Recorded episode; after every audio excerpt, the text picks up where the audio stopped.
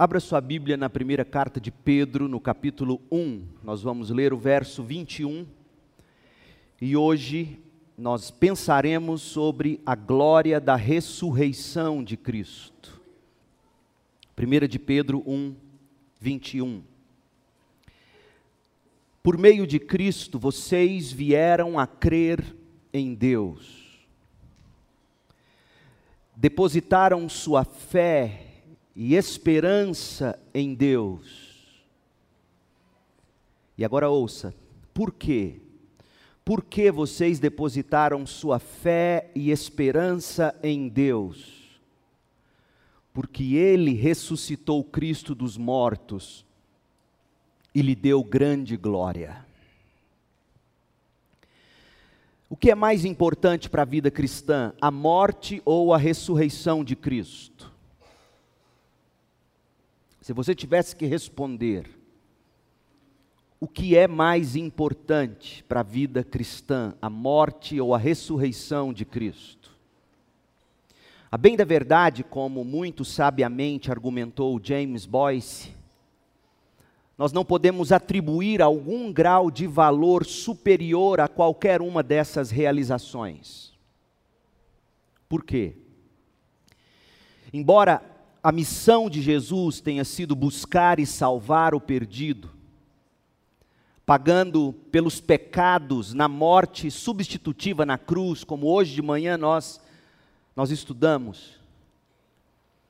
Não se pode desconsiderar a importância histórica da ressurreição como evidência para as afirmações que o próprio Cristo fez a respeito dele mesmo, da identidade dele como Messias, como Filho de Deus. Foi apenas por causa da ressurreição que o Evangelho da cruz pôde ser percebido e então preservado e posteriormente proclamado ao longo dos séculos até chegar até nós. 1 de Pedro 1, 21, novamente, por meio de Cristo, vocês vieram a crer em Deus depositam sua fé e esperança em Deus, porque Ele ressuscitou Cristo dos mortos e deu a Cristo grande glória. A importância da ressurreição, ela é percebida desde os primeiros momentos da era cristã. Por exemplo, de certa forma, os discípulos sempre creram em Jesus como o Cristo. E um exemplo dessa fé verdadeira, mas ainda bem verde, imatura, foi o testemunho de Pedro em Mateus 16, 16, quando ele disse: Tu és o Cristo, o Filho do Deus vivo. Mas a fé dos seguidores de Jesus foi profundamente abalada, inclusive a de Pedro, pela crucificação. Este Pedro que declarou: Tu és o Cristo, Filho de Deus vivo, Após o momento em que prenderam Jesus e eles souberam que ele seria levado a julgamento e seria crucificado, isso abalou imediatamente a fé dos apóstolos. Tanto que imediatamente após a morte de Cristo, eles abandonaram tudo o que eles haviam crido e retornaram para o lugar de onde eles tinham saído para seguir o Cristo. O mesmo Pedro que no Evangelho de Mateus havia afirmado com total segurança que Jesus é o Cristo, acabou negando o mesmo Cristo três vezes na noite em que o Senhor foi preso, ainda antes da crucificação. Embora tivesse crido na pregação de Jesus, embora tivesse deixado tudo e seguido Jesus, os discípulos não foram fortes o suficiente para, mediante prisão, crucificação, morte e sepultamento, continuarem crendo na identidade de Cristo como Messias. Porém, três dias depois da ressurreição, aqueles mesmos homens tiveram a fé fortalecida e saíram para anunciar o evangelho do Salvador que havia vencido a morte. De forma que a morte, a cruz e a ressurreição de Jesus passaram a formar o cerne da mensagem cristã. Lucas 24, leia comigo a partir do verso 45. Lucas 24, 45. Então Jesus lhes abriu a mente, aqueles dois discípulos no caminho para Emaús, abandonando Jesus, abandonando a fé, em certo sentido, depois que ouviram dizer que Jesus havia sido sepultado. Então Jesus lhes abriu a mente para que entendessem as Escrituras, entendessem o que sobre as Escrituras. Ouçam, e disse: Sim, está escrito que o Cristo, o Messias, haveria de sofrer, morrer e ressuscitar no terceiro dia. E que a mensagem de arrependimento para o perdão dos pecados seria proclamada com a autoridade de seu nome a todas as nações, começando por Jerusalém. Vocês, discípulos, são testemunhas dessas coisas. Quais coisas? A vida de sofrimento de Cristo, a morte de Cristo na cruz e a ressurreição vitoriosa. Isto se tornou o cerne da pregação. Paulo descreveu a natureza simples da pregação apostólica dizendo para nós, quando ele escreve aos Coríntios, no capítulo 15, abra lá e veja, 1 Coríntios 15, ele, ele mostra para nós o que ele havia recebido, o que a ele havia sido transmitido em termos do que seja o cerne, o coração da mensagem cristã. 1 Coríntios 15, verso 3: Eu lhes transmiti o que era mais importante e o que também me foi transmitido: Cristo morreu por nossos pecados, como dizem as Escrituras. Ele foi sepultado e ressuscitou no terceiro dia, como dizem as Escrituras. Apareceu a Pedro e mais tarde aos doze depois disso, apareceu a mais de 500 irmãos de uma só vez, a maioria dos quais ainda está viva, embora alguns já tenham morrido. Mais tarde, esse Cristo apareceu a Tiago e posteriormente a todos os apóstolos. Por último, apareceu também a mim, Paulo, como se eu tivesse nascido fora do tempo. Esta é a mensagem.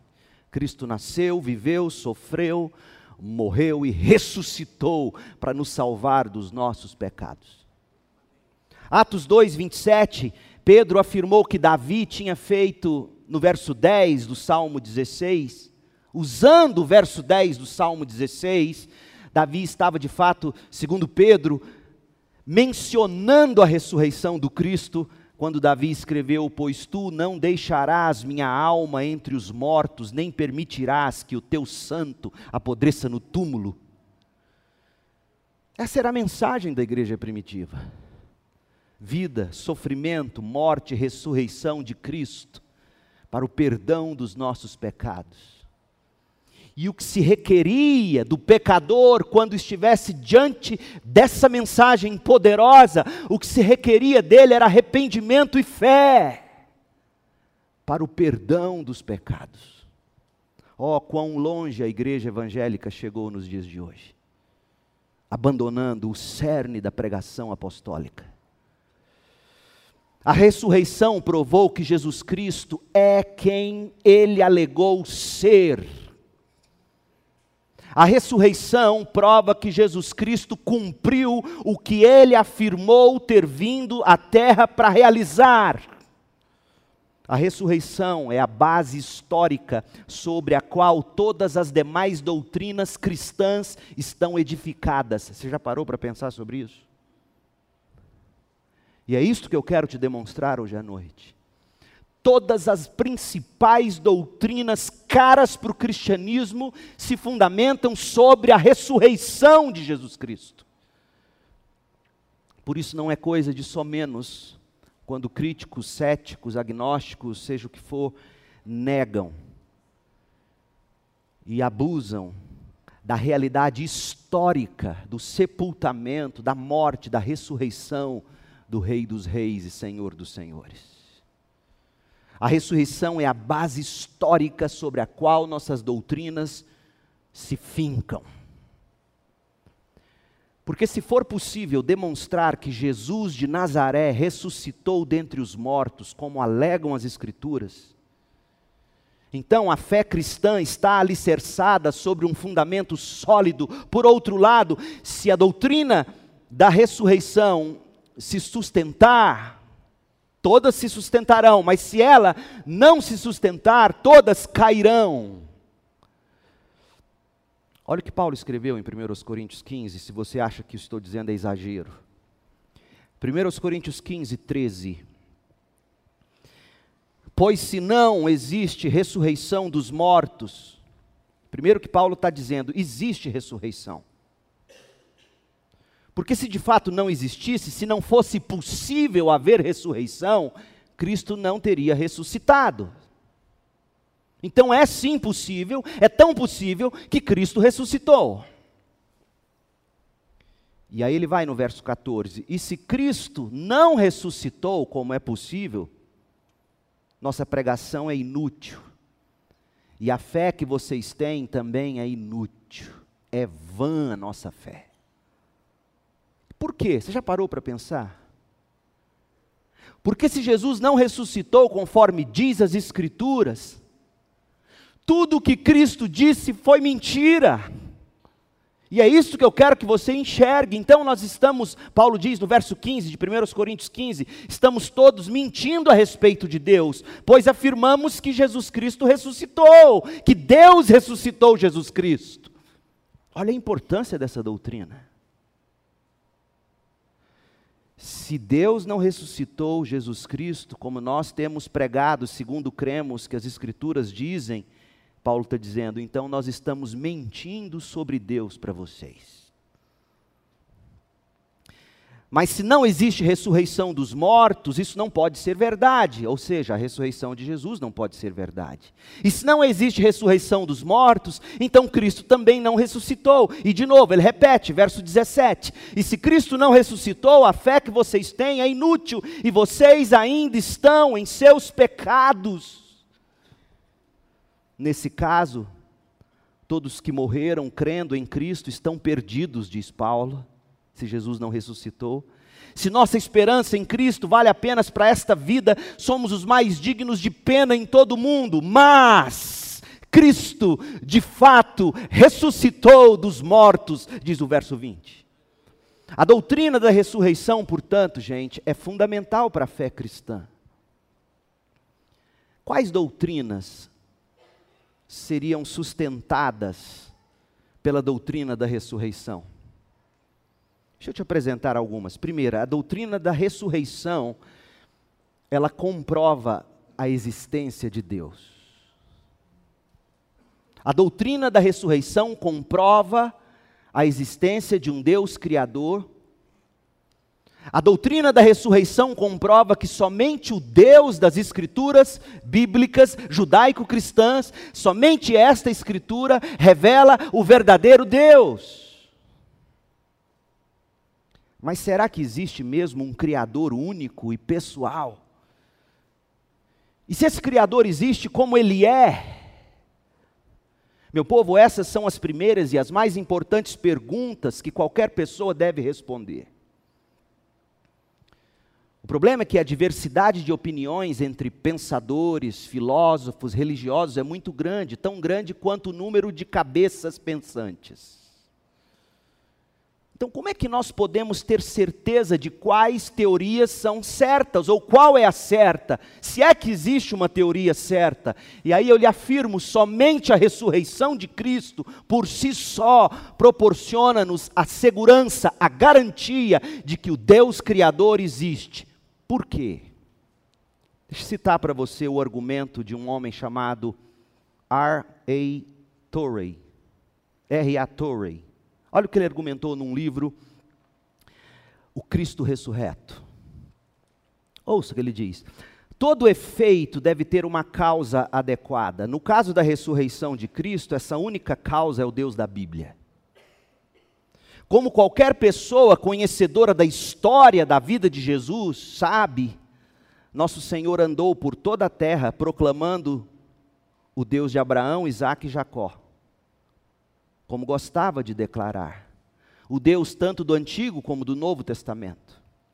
Jesus disse que os homens o levariam a morte por meio da crucificação e deu muitos detalhes sobre a forma como tudo aconteceria. Além disso, Jesus disse que depois de seu corpo ficar sepultado durante três dias e três noites, seu pai, o Deus de Abraão, Isaac e Jacó, o Senhor da Bíblia, o Deus tanto do Antigo como do Novo Testamento, levantaria ele dentre os mortos. Esse foi o testemunho de Jesus. Quem conhece a Bíblia sabe.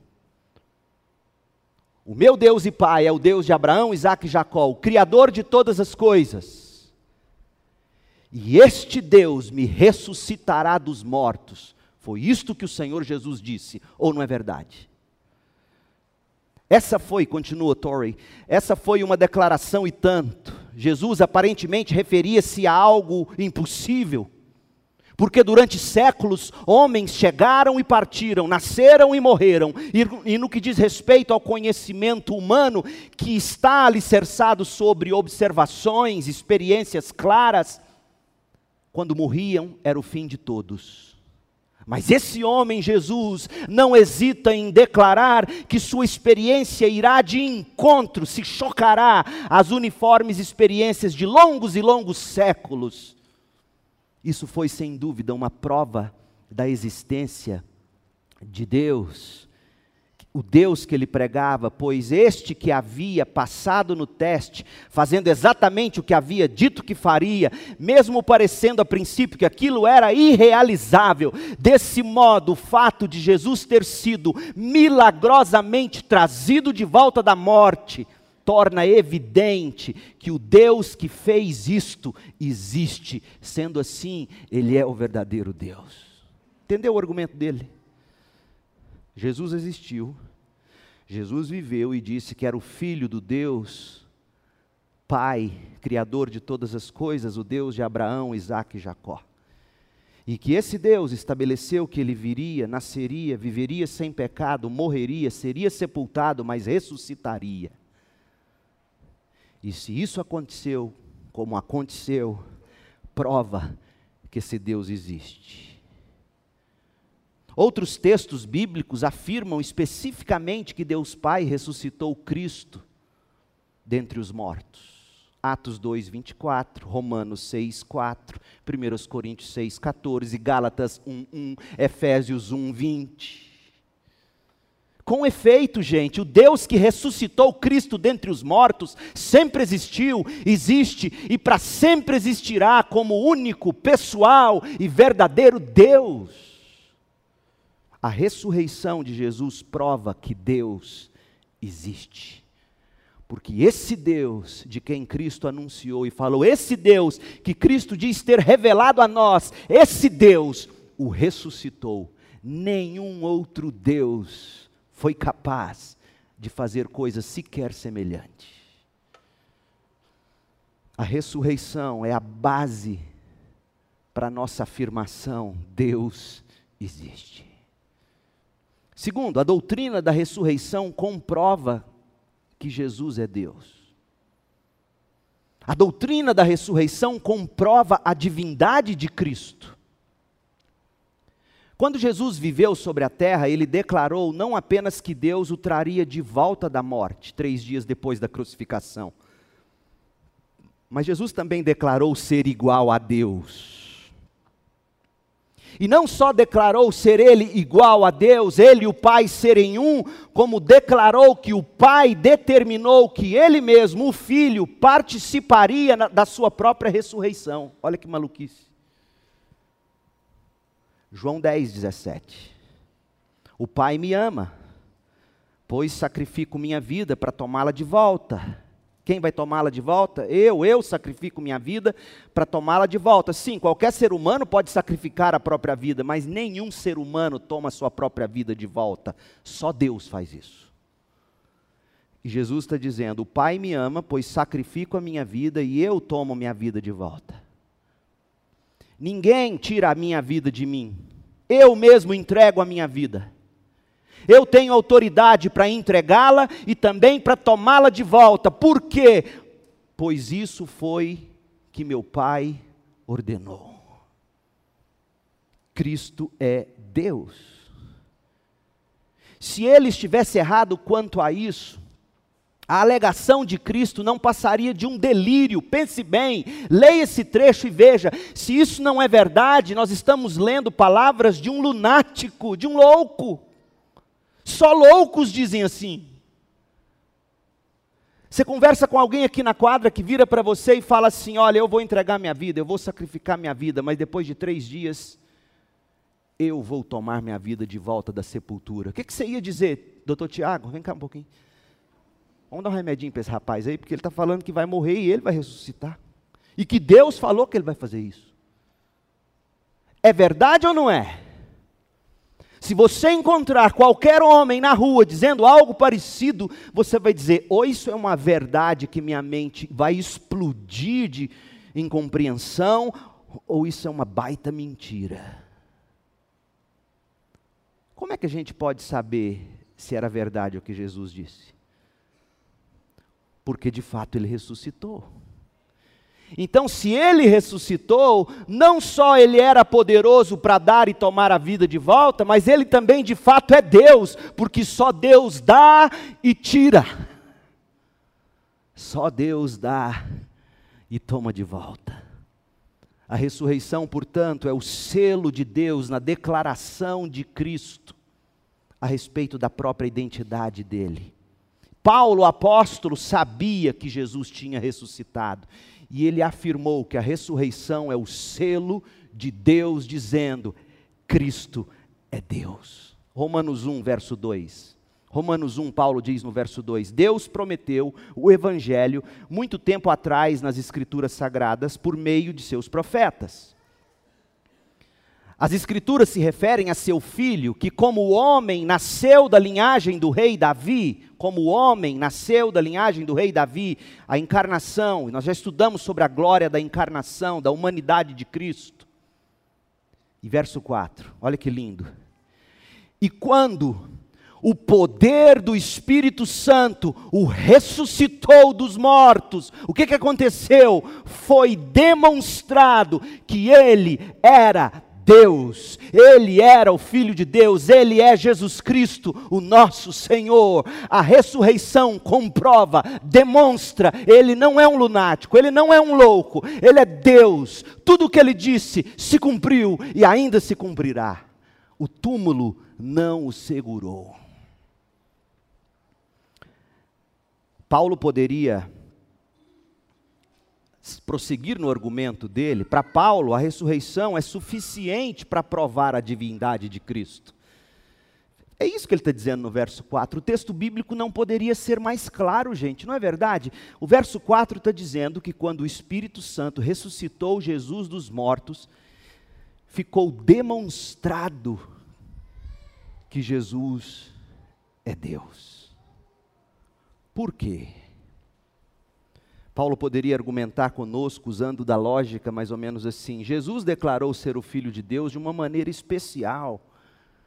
Jesus disse em João 5,18 que ele e o Pai, Deus era o Pai dele. Ele disse em outros textos que ele e o Pai são uma só pessoa. Ele afirmou que quando partisse daqui, ele retornaria à presença do Pai. Cristo declarou que quem quer que o tivesse visto teria visto o próprio Deus.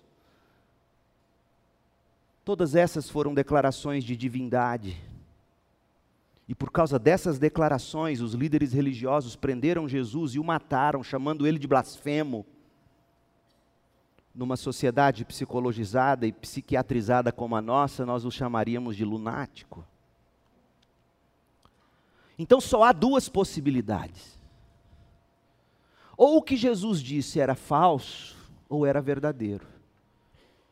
Jesus não podia ser Deus apenas em parte. Ou ele era o que ele diz ser, ou ele faria o que ele diz que faria, ou ele seria um doido. E ainda mais. Se as declarações de Jesus eram falsas, então essas declarações também eram enganosas, mentirosas, blasfemas. E se essas declarações eram blasfemas, não é possível que Deus pudesse honrar quem as declarou. Deus não teria dado autoridade a um louco para falar em nome dele, não é mesmo? Mas o que aconteceu foi que Deus honrou tudo que Jesus disse. E o ápice da honra de Deus derramada sobre a vida do filho foi que o Pai ressuscitou o filho pelo poder do Santo Espírito, exatamente como o filho disse que seria. Portanto, Deus Pai justificou as declarações de Deus Filho, e por essa razão, Jesus é o unigênito, o eterno Filho de Deus, gente. Tal análise não é feita apenas com base no texto de Romanos 1, de 2 a 4. Porque essa análise ela aparece em outros contextos. O próprio Jesus usou esse argumento quando, para justificar o caráter divino dele, ele apelou ao sinal de Jonas. Você se lembra disso? Ocorre que, que o Senhor demonstrou autoridade única em seus ensinamentos e através dos milagres dele, mas muita gente que ouvia não cria.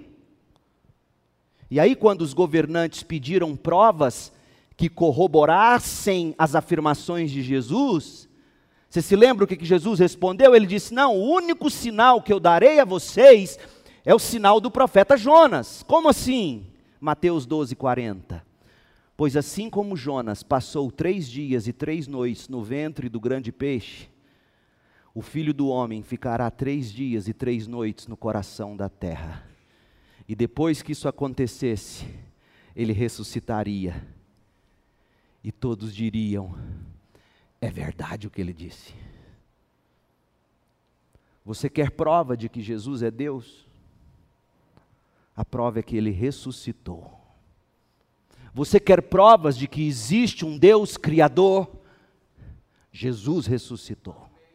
Em terceiro lugar, a doutrina da ressurreição assegura a nossa justificação diante de Deus. Sem ressurreição não há justiça. Romanos 4, 23. As Escrituras dizem que foi também para nosso benefício, e não apenas para o benefício de Abraão, quando Abraão creu. As Escrituras dizem que também foi para o nosso benefício Pois pelas Escrituras, pois elas, as Escrituras, garantem que também seremos considerados justos por crermos naquele que ressuscitou dos mortos a Jesus, nosso Senhor. Ele foi entregue à morte por causa dos nossos pecados e foi ressuscitado para que fôssemos declarados justos diante de Deus. Em outras palavras, Jesus morreu por causa das nossas transgressões e Jesus ressuscitou para que fôssemos justificados. A ressurreição é a declaração de Deus de que Ele aceitou o sacrifício do Filho pelo pecado da humanidade. Quando estava na terra, Jesus declarou que Ele mesmo espiaria os nossos pecados, Mateus 20, 28 pois nem mesmo o filho do homem veio para ser servido, mas para servir e dar sua vida em resgate por muitos. No tempo apropriado, a hora da ressurreição, a hora melhor, a hora da crucificação chegou e Cristo morreu como sacrifício.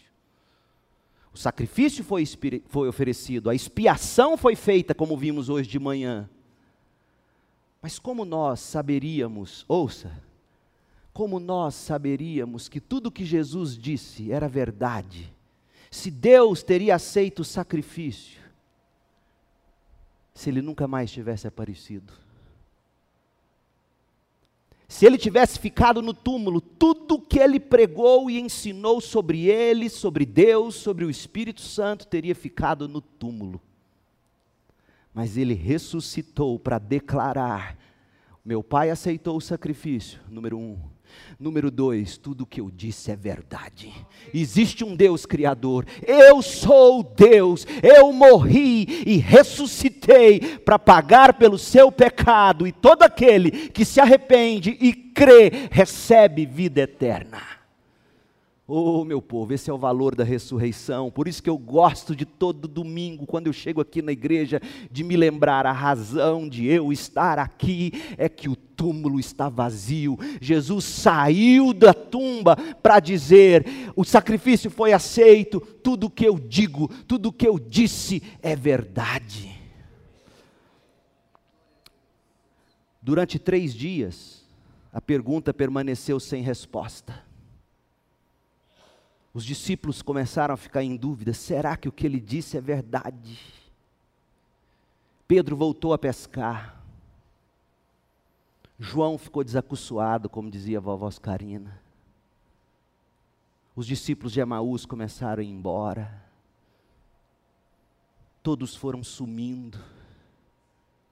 Porque três dias, a dúvida, tudo, será que o que ele disse é verdade?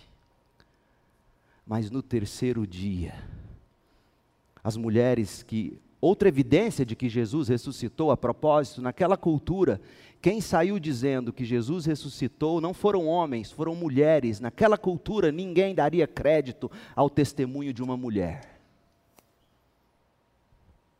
Ou seja, se a história da ressurreição é uma mentira, os evangelistas teriam tomado todo cuidado para não dizer que quem viu, ouviu pela primeira vez a notícia de Jesus ressurreto foram mulheres. Quem critica a Bíblia não leva em conta esse fato sociológico, histórico. Se é tudo uma armação, como quiseram fazer desde o início, se era mentira, não seriam mulheres as primeiras a dizer: Ele ressuscitou, um anjo nos contou, e ele apareceu a nós teriam sido homens, e homens de alta estirpe. Talvez um Nicodemos, outros do tipo, que tenham, algum pedigree na sociedade, mas mulheres. Maria Madalena, que tinha sido aquela. Não tem como ser mentira. Não foi armação. Ele apareceu para tanta gente, como lemos em 1 Coríntios 15, outra coisa, a vida de Pedro foi mudada, ninguém daria a própria vida como esses discípulos começaram a dar, estes que haviam voltado a pescar, haviam abandonado tudo, mas quando viram Jesus ressurreto, as marcas dos cravos, dos pregos disseram: é verdade o que ele disse, ele está vivo, deram a vida por essa verdade, não teriam dado a vida por uma mentira. Pedro teria continuado pescando. Jesus ressuscitou a pedra foi retirada. Jesus saiu de entre os mortos. Olha o que diz Torrey. Quando Jesus morreu, ele fez, ele o fez como meu representante, e eu morri com ele. Quando Jesus ressuscitou, foi como meu representante, eu ressuscitei com ele. Quando Jesus ascendeu ao céu e tomou lugar à direita do Pai na glória, também o fez como meu representante, e eu ascendi com ele estando, portanto, em Cristo, agora sentado com Deus nos céus em espírito. Eu olho para a cruz de Cristo e sei que a expiação pelos meus pecados foi feita. Vejo o sepulcro aberto e o Senhor ressuscitado, e sei que o sacrifício dele foi aceito. Já não existe mais nenhum pecado imputado a mim, não importa quantos ou quão grandes sejam as minhas transgressões, o Senhor as tomou sobre si na cruz. Como eu sei disso? Jesus ressuscitou. A doutrina da ressurreição, em quarto lugar, assegura a nossa regeneração e a nossa santificação. Pedro diz, 1 de Pedro 1,3, que Deus nos regenerou para uma viva esperança, mediante a ressurreição de Jesus Cristo dentre os mortos. Aliás, nós estamos estudando 1 de Pedro, quartas-feiras aqui com Joaquim. Você tem que vir ouvir a exposição de 1 Pedro, essa carta é linda. E aqui está dito: Deus nos regenerou para uma viva esperança, como? Mediante a ressurreição de Jesus Cristo dentre os mortos Pedro está aqui explicitamente associando a ressurreição de Cristo dentre os mortos com a nossa própria regeneração, com o nosso novo nascimento. Ou seja, sem ressurreição não haveria novo nascimento. Quando Jesus ressurgiu dos mortos, ele tinha uma nova qualidade de vida. Ele tinha uma vida ressurreta num corpo e num espírito humano perfeitamente adequado à comunhão e à obediência eterna a Deus. Tem mais. Em Sua ressurreição, Jesus obteve para nós uma nova vida semelhante à dele. Não recebemos toda aquela vida ressurreta quando a gente se torna cristão, porque o nosso corpo continua como era, sujeito a fraquezas, doenças, pecado, morte. Mas o Espírito que ressuscitou Cristo dos mortos, ressuscitou-nos em Cristo, tornou-nos nova criatura e um dia nos dará um novo corpo como o dele. O poder da ressurreição atesta isto. É possível sim, um morto espiritualmente falando, um viciado, um drogado, um ateu, um pagão, um incrédulo, um homem que odeia Deus, é possível ele nascer de novo, porque é o mesmo espírito que arrancou Jesus da tumba. É por meio da ressurreição que Cristo conquistou-nos o novo tipo de vida que a gente recebe quando a gente nasce de novo. Olha o que Paulo pôde dizer em Efésios 2, de 5 a 6. Paulo disse que, embora estivéssemos mortos por causa dos nossos pecados, Ele nos deu vida juntamente com Cristo. É pela graça que vocês são salvos Pois Deus nos ressuscitou com Cristo e nos fez sentar com Cristo nos domínios celestes, porque agora estamos em Cristo Jesus. Olha como o evangelho da prosperidade, ou o evangelho, como dizem aí, que traz prosperidade, é uma furada. Porque eu e você já estamos em Cristo pela fé, se de fato houve regeneração no seu coração, assentados no trono com Cristo. Já recebemos toda sorte de bênçãos espirituais nas regiões celestes. Portanto, portanto, Deus verdadeiramente me abençoa. Não necessariamente quando Ele me dá saúde, coisas, mas quando Ele faz com que os olhos do meu coração enxerguem a minha realidade no céu. E se há algo que a vida mostra para nós é o seguinte: quanto mais sadio, quanto mais próspero, quanto melhor a vida, menos se quer de Deus nós já estamos ressuscitados com Cristo, estamos sentados com Ele nos domínios celestiais. Então, sabe o que eu quero? É cada dia mais enxergar essa realidade e me regozijar com ela. Se eu tiver que ganhar muito dinheiro para que isso aconteça, que Deus me dê. Mas se Ele tiver que tomar tudo de mim, que Ele tome, mas que eu me enxergue como de fato eu sou em Jesus Cristo. Essa é a maior realidade de todas. Eu não quero saúde e dinheiro se eu não me regozijar com o fato de que Cristo me ressuscitou com Ele e me assentou nos lugares de honra. Quando Deus ressuscitou Cristo dentre os mortos, Ele pensou em nós como ressuscitados juntamente com Cristo e, portanto, dignos dos méritos da ressurreição de Cristo. Paulo afirma que o alvo na vida dele é, Filipenses 3,10, o Cristo conhecer e o poder da sua ressurreição experimentar. É isso que eu quero.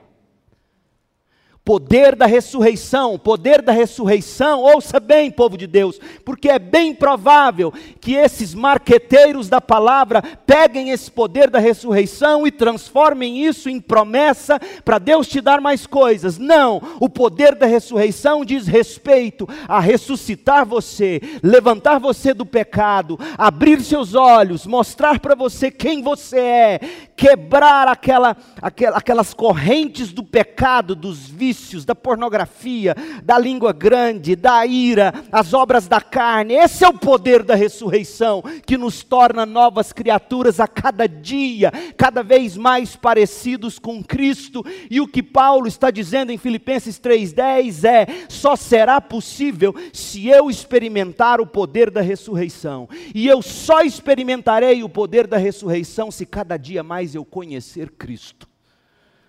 É disso que a gente precisa, meu povo. Paulo associa a ressurreição de Cristo com poder espiritual que opera dentro de nós, quando ele disse aos Efésios que orava para que eles viessem a conhecer isso de que ele estava falando. Olha como é que você tem que orar pelo seu filho, pelo seu neto, papai, mamãe, vovô, vovó. Olha como é que nós temos que orar uns pelos outros. Efésios 1, 19. A grande, insuper, a grandeza insuperável do poder de Deus para conosco os que cremos. É o mesmo poder grandioso que ressuscitou Cristo dos mortos e o fez sentar-se no lugar de honra à direita de Deus nos domínios celestiais. Peça a Deus para você enxergar isso, de uma forma que isso faça seu coração bater mais rápido. Coração do seu filho, do seu neto, do seu pai, da sua mãe, do seu cônjuge. Aqui Paulo diz que o poder pelo qual Deus levantou Cristo dentre os mortos é o mesmo poder que opera dentro de nós. Você observou isso? nós temos o poder de Deus em nós. Poder de Deus para nos fazer vencer o pecado. Poder de Deus para você sair daqui dizendo: Deus, eu vou começar uma nova vida pela graça, por meio da fé, conhecendo mais de Jesus e o Senhor me dando cada vez mais poder para eu não mentir mais, para eu não roubar mais, para eu não consumir o que eu não devo consumir mais, para eu não usar de pornografia, para eu não trair, para eu não xingar, para eu não brigar. Ó oh Deus, esse poder que ressuscitou o Cristo dentre os mortos habita em mim. Ensina-me a experimentá-lo e ter uma vida vitoriosa sobre o pecado. Esse poder te levanta da cama, se você está no escuro da depressão.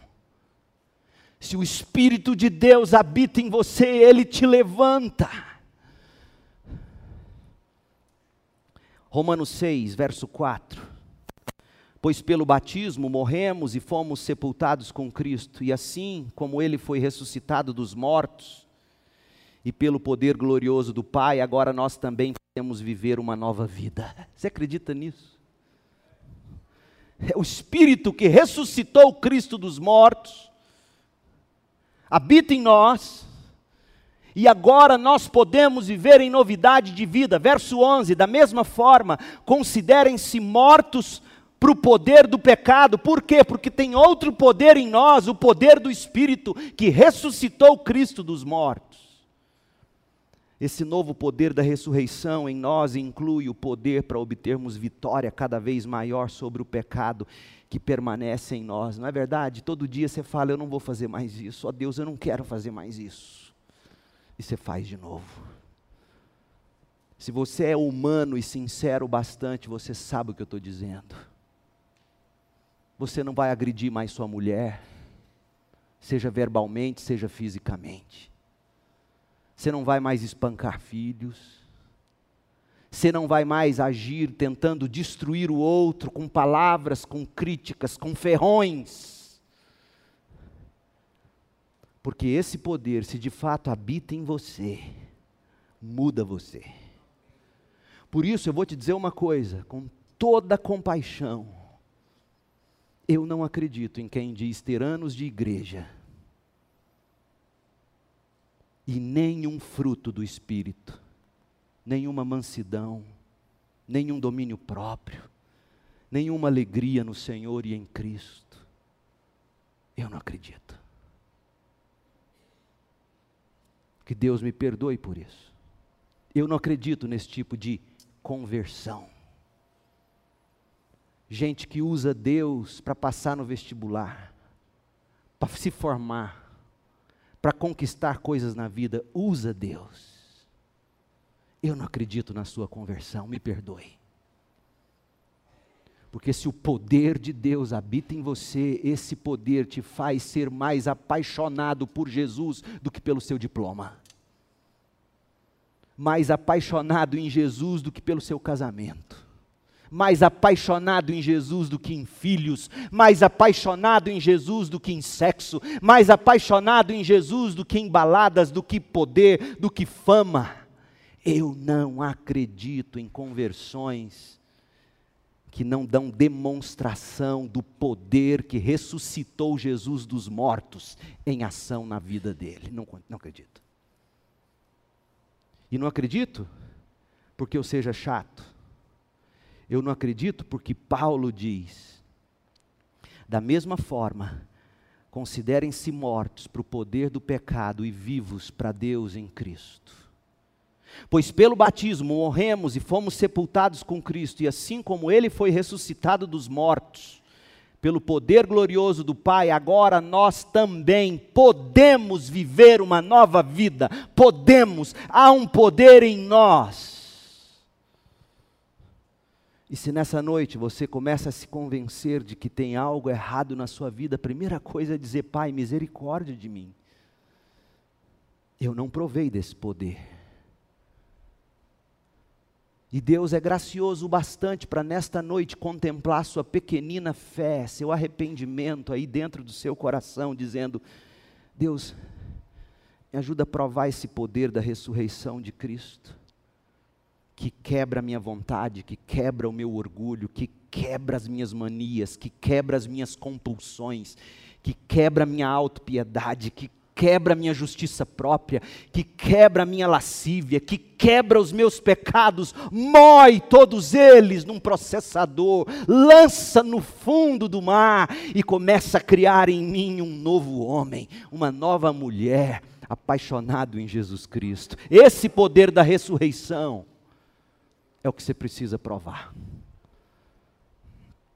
Mas esse poder também nos capacita para o ministério capacita a mim e a você a viver uma vida, o mesmo poder que ressuscitou Jesus dos mortos, diz Atos 1:8. Esse poder nos foi dado pelo Espírito Santo para sermos testemunhas de Jesus, fazedores de discípulos. Então esta semana não venha você dizer eu não tenho coragem. Eu também não tenho, mas recorra ao poder de Deus que habita em mim e você e diga: Deus, eu quero iniciar um relacionamento discipulador com alguém alguém, porque há em mim o poder para eu ser testemunha onde quer que eu esteja. Use esse poder, crente, não para ficar rico, porque não é essa a promessa. Use esse poder para viver santo e para fazer discípulos. Esse é o poder. É o poder que te santifica e é o poder que te capacita a fazer discípulos. Em quinto lugar, a doutrina da ressurreição assegura a nossa ressurreição e vida eterna. Quando estava aqui na terra, Cristo disse assim aos discípulos, João 14: Não deixem que seu coração fique aflito. Ele estava dizendo que ele iria para o Pai, anunciando que ele morreria, ressuscitaria e seria levado ao céu. Não, não deixe seu coração ficar aflito. Creia em Deus, creia também em mim. Na casa do meu Pai há muitas moradas. Se não fosse assim, ele os teria dito: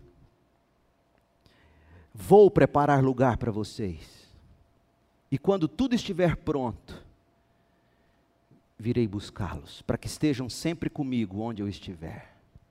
Isso pressupõe a ressurreição dos discípulos, a segunda vinda de Cristo. Da mesma forma, 1 Tessalonicenses 4,14, Paulo escreveu: Porque cremos que Jesus morreu e foi ressuscitado, também cremos que Deus trará de volta à vida com Jesus todos os que morreram em Jesus. Os que creem em Jesus estão unidos a Ele pela fé, e como isso faz diferença na hora de morrer. Eu já disse isso aqui, vou repetir uma das minhas principais tarefas é preparar você para a morte. Nós vamos morrer.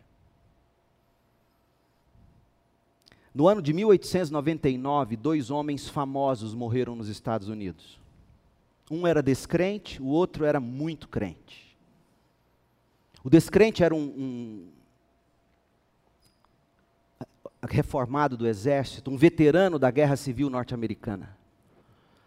O nome dele era Robert Green Ingersoll, famoso intelectual, agnóstico. Inclusive, na Universidade de Harvard houve um tempo ministravam palestras, séries de palestras com o nome desse homem. Totalmente descrente, blasfemo.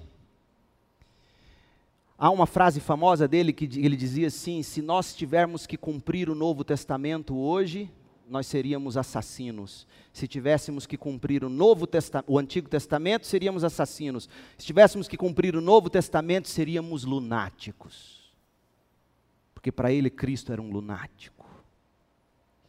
Mas esse homem morreu, morreu de repente. Chocou os familiares. O que a esposa fez? Não deixou ninguém tocar no corpo.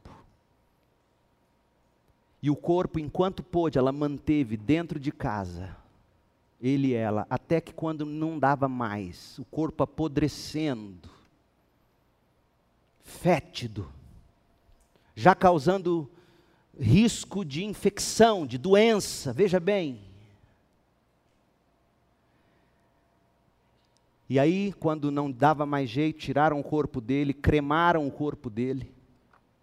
E enquanto estavam na cerimônia de cremação, o escândalo pela morte dele, por aquilo tudo, foi tão grande que os grandes jornais dos Estados Unidos na época propagaram isso pelo país todo. Todos ficaram chocados com a falta de habilidade daquela família para lidar com a morte. No mesmo ano morreu o famoso Dwight Moody, o famoso evangelista Moody mesmo ano ele morreu. Mas a morte foi triunfante, tanto para ele como para a família. Mude, crente, começou a definhar, a doença dele foi fazendo ele definhar. O que, que a família fez? Se uniu e revezavam no cuidado, dia e noite. Na manhã em que ele morreu, quem estava com ele era um dos filhos, em pé ao lado do pai. E aí o filho ouviu o pai dizer: A terra está se afastando, o céu está se abrindo, Deus está me chamando. O filho rebateu: Pai, o senhor está delirando. Mude respondeu: Não, Will, não é delírio, não é sonho. Eu estou dentro dos portões, eu vejo face de crianças. Por um instante pareceu que Moody estivesse se restabelecendo, mas ele começou a falar de novo. E ele começou a dizer para o filho: Isto é a morte, não é ruim, não existe vales nem trevas, é uma felicidade, é glorioso. Aquela altura, a filha já estava lá no quarto e orava pelo pai, dizendo: Ó oh Deus, cura meu pai, restabeleça a sanidade do meu pai, o pai percebeu e disse: Não, não, Emma, não ore por isso. Deus está me chamando. Esse é o dia da minha coroação. Eu tenho esperado ansiosamente por ele. Depois disso, Mude fechou seus olhos e certamente foi recebido nos braços do Rei dos Reis o funeral da família e dos amigos se reuniram para um culto jubiloso, conversavam, cantavam, sorriam, ouviam a palavra sendo pregada e o texto pregado foi 1 Coríntios 15, 55. Ó oh morte, onde está a sua vitória? Ó oh morte, onde está seu aguilhão? O pecado é o aguilhão da morte que nos fere e a lei é o que torna o pecado mais forte, mas graças a Deus que nos dá vitória sobre o pecado e sobre a morte por meio de nosso Senhor Jesus Cristo. A morte de Mude fez parte da vitória. A morte do crente faz parte da vitória. É claro, nem todos nós vamos morrer tão bem assim. Muitos vão morrer com dor. Mas o fato é que quando dermos o último suspiro, você pode fazer como o meu e o seu Senhor fez. Ó oh, Pai, nas tuas mãos eu entrego o meu espírito, e ele te receberá. Por fim, a doutrina da ressurreição de Cristo é a garantia de que o julgamento final virá sobre todos que rejeitam o Evangelho. Lá no Areópago, pregando para sábios em Atenas, Paulo proclamou, Atos 17, 31. Pois ele, o Senhor, estabeleceu um dia para julgar o mundo com justiça, por meio do homem que ele designou, e mostrou a todos quem é esse homem, de que maneira? Ao ressuscitá-lo dos mortos. A ressurreição de Jesus é a maneira de Deus dizer a você: presta atenção nesse homem. Tudo que ele disse é o autêntico. Tudo o que ele prometeu fazer, ele fez, faz e ainda fará. A prova é de que eu o ressuscitei.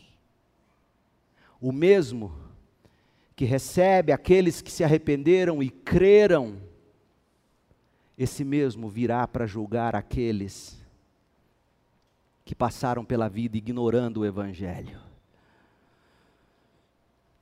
Gente, a gente costuma achar que ignorar alguém vai fazer a gente viver melhor. Por exemplo, um, um pernilongo vem, pica você, você mata ele, e, ah, ufa, estou livre dele. Quando os líderes fariseus crucificaram Jesus, pensaram: estamos livres dele. Mas no terceiro dia ele ressuscitou não está livre dele, ele virá para julgar. Não se engane, não deixe o diabo, a sua mente, o mundo, dizer para você, vai vivendo. Não. Porque se hoje você ouvir a voz dele te chamando, é momento de você dizer: Eu me arrependo e creio. E a única maneira de você crer nisso é Deus iluminar sua mente, o seu coração. Eu poderia aqui, eu, relutei muito em fazer outra mensagem para apresentar evidências históricas da ressurreição de Jesus, algo apologético. Falei, não, não vou fazer. Porque, por melhores que sejam meus argumentos, e existem argumentos, não meus, originalmente meus, de homens muito mais brilhantes do que eu, por melhores que sejam os argumentos, e eles existem, no final das contas, o que vai abrir seus olhos e o seu coração para a realidade de que Jesus ressuscitou é o próprio Espírito de Deus. Por isso que eu gosto do que John Piper disse sobre a ressurreição no livro dele, Um Homem Chamado Jesus Cristo.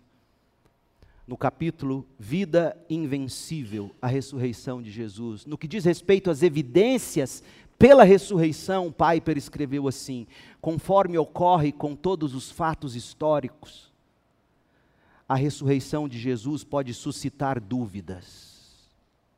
Mas quando Deus tem a seu dispor os relatos confiáveis de testemunhas, a coragem das pregações dos primeiros discípulos, o testemunho das mulheres, a futilidade dos argumentos dos opositores, os efeitos do evangelho na vida dos crentes, a coerência da mensagem cristã, a plena suficiência do conceito mundial cristão e a glória espiritual de Jesus Cristo, quando Deus tem a seu dispor tudo isso e muito mais, ele é capaz de abrir o entendimento do cético mais obstinado. Quando Deus nos desperta da letargia da incredulidade, ele faz brilhar em nossa mente a luz do Evangelho da glória de Cristo. O que vemos paralelamente ao terrível esplendor de seu sofrimento